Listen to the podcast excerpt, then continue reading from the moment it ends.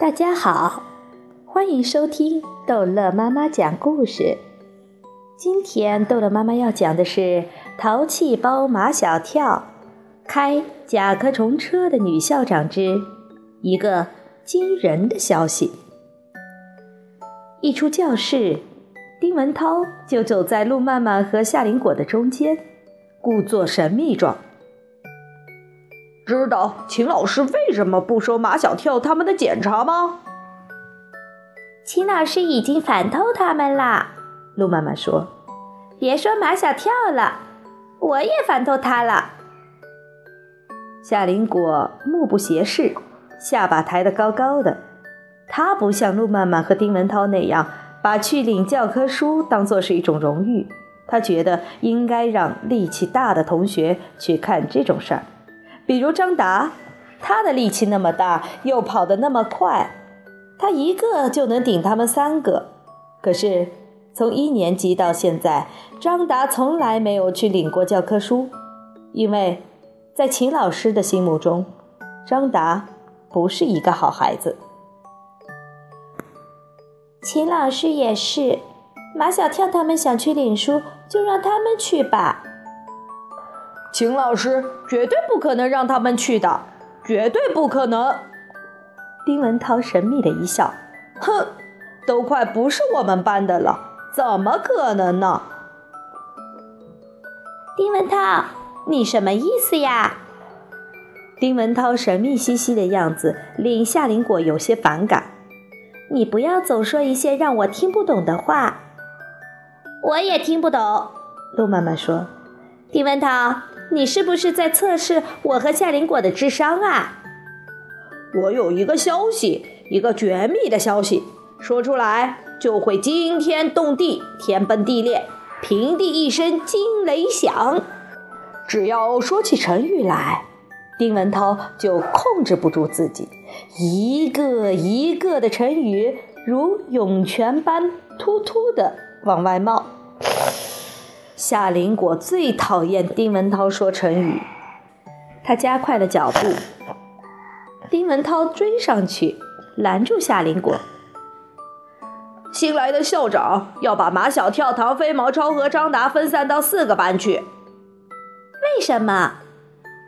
这确实是一个惊人的消息，让陆曼曼和夏林果都大吃一惊。他们四个在一起，老给秦老师惹麻烦。把他们四个分开，就不会有这么多麻烦了。就算有麻烦，也分担到四个班，这就避免了总是我们班有麻烦。丁文涛的话不容置疑，联想起秦老师今天一来就去找新校长，秦老师不收马小跳他们的检查书，种种迹象表明，这是完全有可能的。为什么一定要把他们分开呢？夏林果拼命忍住不让眼泪流下来。我没有觉得他们有多麻烦。陆曼曼没有说话。马小跳他们几个是挺讨厌的，但也不至于一定要把他们四个分散到四个班去呀。丁文涛察言观色，发现陆曼曼并不想像他那样热烈拥护，多少让他有些失望。特别是夏林果那伤心的样子，让他心里酸溜溜的。夏林果，你不要那么伤心，他们四个中间还会有一个留在我们班的，你们说会是谁呢？陆曼曼没好气地说：“只要不是马小跳，谁都可以。”丁文涛问夏林果：“你愿意谁留在我们班？”突然面临这样的问题。夏林果很难取舍，他甚至希望他们四个永远和他在一个班，一直到初中、高中、大学。夏林果，你不说我也知道，你肯定愿意张达留在我们班。丁文涛自作聪明地分析道：“我想秦老师也会把张达留下来，比较他们四个，张达就算最好的了。”把教科书领回来，夏林果坐在他的座位上，视线却离不开马小跳他们几个。他们肯定什么都不知道，都是欢天喜地的、无忧无虑的样子。夏林果的心里一直有个想哭的感觉，他看他们的眼神也充满了忧伤。毛超说：“夏林果在看谁呀？”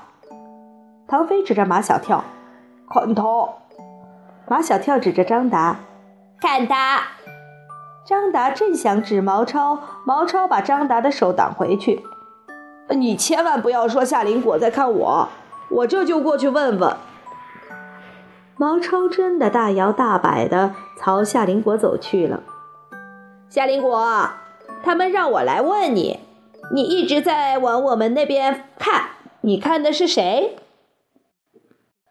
我谁都没有看。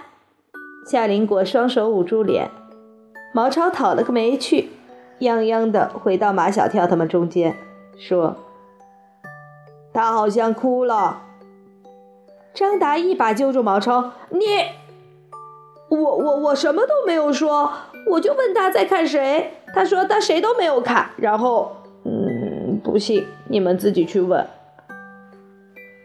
啊，我有办法知道。马小跳向安吉尔勾勾手指，安吉尔过来了。安吉尔，你去帮我问清楚夏林果为什么不高兴。夏林果为什么要不高兴？安吉尔两只分得很开的眼睛睁得大大的，他觉得夏林果刚去为班上领了教科书是多大的荣誉呀！有多少同学羡慕他呀？他怎么会不高兴呢？马小跳命令安吉尔：“叫你去，你就问，快去！”安吉尔总是无条件的服从马小跳。马小跳交给他办的事情，每一次他都会尽心尽力。过了一会儿，安吉尔从夏林果那里过来了，他的样子像在笑。只有熟悉他的人才知道，那是他想哭的表情。马小跳命令安家：“快说，不许哭。”可是我忍不住。我们出去说。马小跳把安家拉出了教室，唐飞、毛超和张达紧跟其后。马小跳，我不想你和我分开。马小跳很怕唐飞他们听见这种不明不白的话，然后取笑他。他故意大声问安吉尔：“夏林果为什么不高兴？”“都是因为你们，夏林果才不高兴的。”“嗯，那是相当的岂有此理。”唐飞说：“我们又没有惹他，凭什么说他不高兴是因为我们？”“因为。”新来的校长要把你们四个分散到四个班去。今天早晨已经找了齐老师。本来夏林果只给安吉尔讲了一个大概，安吉尔凭他的想象又加了许多细节，说的有鼻子有眼，让马小跳他们感到事态已经相当的严重了。我们真的就要分开啦！太残忍了。有生以来，第一次有了生离死别的感受，他们都傻了，脑子里一片空白，所有的思维都停止了。还是安角提醒他们去找新来的校长。我们，我们去去找欧欧校长。毛超纠正张达：“不是欧校长，是欧阳校长。”快走，快走！唐飞催促道。别等着宣布，我们就没戏了。好，这一集的故事就讲到这儿结束了。欢迎孩子们继续收听下一集的《淘气包马小跳》。